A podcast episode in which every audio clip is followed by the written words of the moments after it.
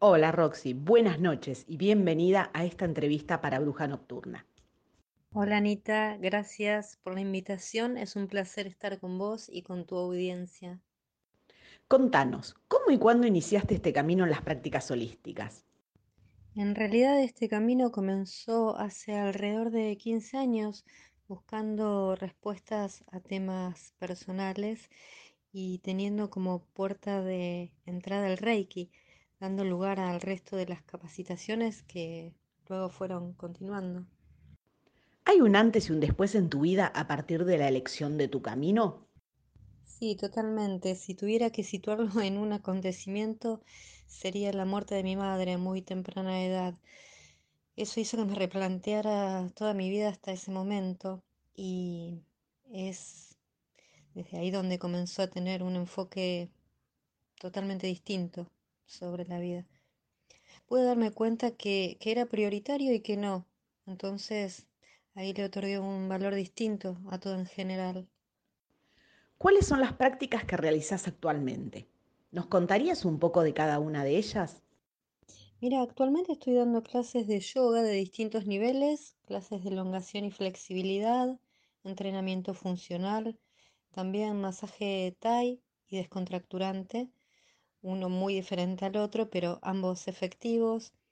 Eh, continúo dando sesiones de Reiki, lectura de registros, meditaciones guiadas y por el momento están suspendidas las clases de acroyoga por el tema que es se trabaja en grupos y hay mucho contacto.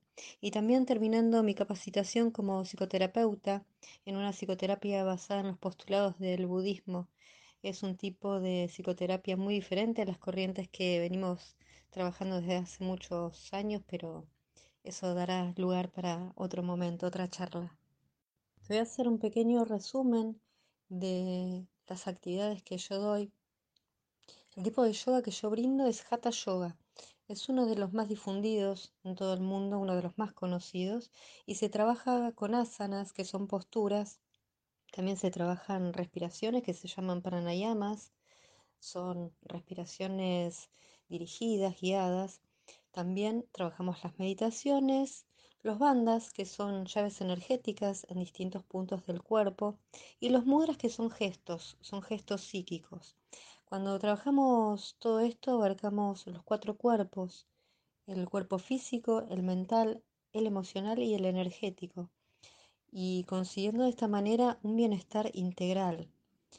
Eh, yo siempre trabajo armando la clase de acuerdo a las necesidades de cada alumno, teniendo en cuenta la edad, si posee alguna lesión o patología. Así que bueno, eso prácticamente. En las clases de flexibilidad y elongación, como el nombre lo indica, lo que se busca es que el alumno tenga un mejor dominio del cuerpo, que pueda sentirse más ágil, con muchos menos dolores y así evitar futuras patologías. Y mejoran muchísimo si tienen alguna. Además, pueden tener una conexión muy diferente con el cuerpo y también una descarga fisiológica de tensiones. Te cuento un poquito del masaje Thai. Esto es un tipo de masaje de estiramiento muy profundo que normalmente se realiza en el suelo. La persona está vestida con ropa muy cómoda y yo utilizo mi cuerpo como herramienta en el masaje. ¿sí? Voy apoyando partes de mi cuerpo. Es muy interesante.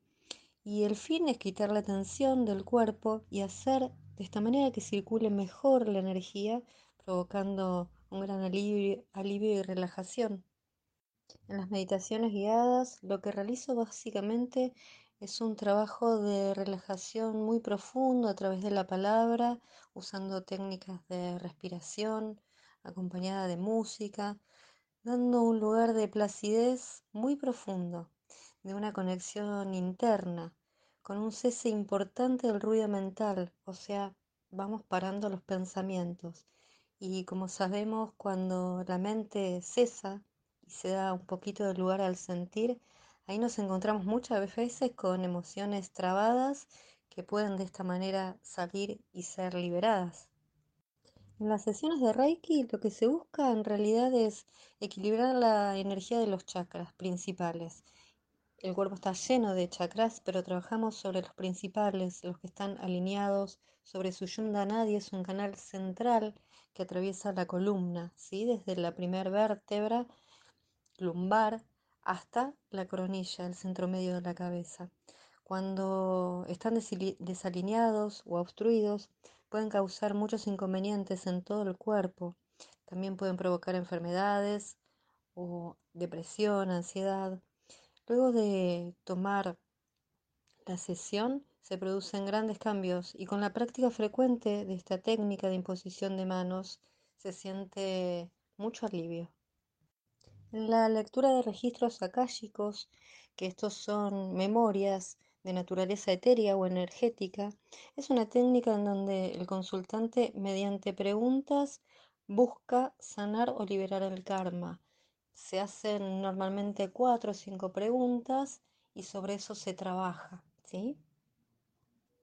Y bueno, con respecto a las clases de acroyoga que me encantan, las extraño muchísimo, por el momento están suspendidas, bueno, por, por todo este tema de protocolo, porque a diferencia de otras prácticas, estas se dan en grupos.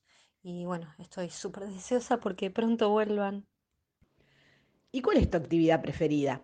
Si tuviese que buscar una actividad preferida, y es difícil, pero si fuese por una, iría por yoga. Eh, creo que, es tan abarcativo, es tan placentero tomar esas clases que, es una de las cosas que más me gusta. Me es muy placentero y, cuando estás con, el alumno eh, hay una comunicación no verbal, a través del cuerpo, a través de la respiración, se genera una energía muy linda. Es, es una de mis prácticas, sí, sí, favoritas. Pero en líneas generales, tanto en las clases como en las distintas sesiones y meditaciones, hay un contacto muy estrecho con los alumnos y los consultantes y en general se genera un vínculo de intercambio muy lindo se sienten contenidos, respetados, cuidados, algo que a mí realmente me hace personalmente muy feliz. ¿Cómo has adaptado tu trabajo a los tiempos que nos tocan vivir actualmente? Sí, mi trabajo, como el de muchas personas, lo he tenido que ir adaptando. En todo este último tiempo fui dando clases de forma virtual a través de las distintas plataformas. Esa ha sido la forma en la que me desempeñado y desde hace un tiempito que estamos un poquito más liberados, por suerte comencé a dar clases de forma presencial pero individual. Esto a la gente le parece muy interesante porque no tiene que estar en un espacio con varias personas y además como es muy personalizada la clase porque en, yoga y, todo lo que tiene que ver con lo físico como elongación y flexibilidad, por ejemplo, o funcional, eh, trabajo con las necesidades de esa persona en sí, sabiendo qué patologías posee, si tiene alguna lesión, para cambiar puntos de apoyo. Entonces es muy, muy personalizada y eso eh, les gusta mucho, por suerte. ¿Cuáles son las consultas más frecuentes que recibís? Las consultas más frecuentes, más allá de las clases, son con respecto a los registros. A la gente le interesa mucho saber cómo puede ir sorteando ciertos obstáculos y teniendo medianamente una guía para ir desenvolviéndose en algunos temas personales, en algunos problemas. Eso sería una de las cosas más frecuentes. Por otro lado, otra de las consultas frecuentes son las sesiones de Reiki porque les produce muchísimos beneficios, mucha sensación de bienestar en ese día en particular que toman la sesión y en días posteriores. La mayoría de la gente que viene ha sido enviada por otras personas que, ha tomado y bueno, han encontrado en esto un, un alivio. Quienes nos dedicamos a las terapias holísticas sabemos lo valioso de nuestra tarea en la sanación y en el equilibrio de las personas. ¿Consideras que hoy y en el contexto en el que estamos viviendo, la gente ha comprendido más que nunca la ayuda y el crecimiento que estas terapias le aportan? Sí, totalmente. Creo que en esta tarea de acompañar, sostener y ayudar a encontrar las herramientas necesarias radica una gran responsabilidad. las personas en busca de sanación y equilibrio siento que se han acercado a este tipo de terapias porque de alguna manera se han dado cuenta que no están separadas las partes del ser. O sea, no hay un cuerpo sin mente y sin emoción y sin energía. O sea, somos un todo. Entonces, al abarcar todo en una disciplina como por ejemplo puede ser el yoga, los recursos necesarios están ahí para trabajar lo que necesitan. ¿Cuál es tu consejo para aquellas personas que se inician en el proceso de crecimiento y en la sanación personal? A decir verdad, no suelo dar ya consejos y quizás alguna sugerencia. Si tuviese que decir algo a las personas que se inician en un proceso de crecimiento y de sanación personal, es que sientan realmente, que sientan su interior, que conecten con lo que realmente les resuena. Creo que todos sentimos de alguna manera qué es lo que nos hace bien y qué no pero a veces le damos mucho lugar a la mente y eso hace que nos, desconectemos de lo que sentimos. Conectar con lo que sentimos muchas veces es incómodo porque a todos en mayor o menor medida nos lleva al dolor y ese dolor es el principio de la sanación. Creo que todo el tiempo hacemos cosas para no sentir hasta que el cuerpo te pasa la factura y ahí ya no tenemos más forma de hacernos los tontos. Nos lo muestra a través de un síntoma y si no lo queremos escuchar a través de una enfermedad. Ese es el principio del camino. Desde ya, muchísimas gracias por haber accedido a esta entrevista. Espero tenerte muy pronto en persona en el estudio para poder compartir tus saberes con la audiencia. Contanos cómo pueden contactarte las personas que quieren acceder a tus clases y consultas. La agradecida soy yo, Anita, por haberme permitido compartir este momento con vos y con tu audiencia. Un placer, un placer que me hayas convocado, habernos reencontrado. Y sí, obviamente vamos a estar prontamente juntas en el estudio para seguir compartiendo. La forma de encontrarme es a través de mis redes sociales, en mi face como Roxana Guevara Lynch.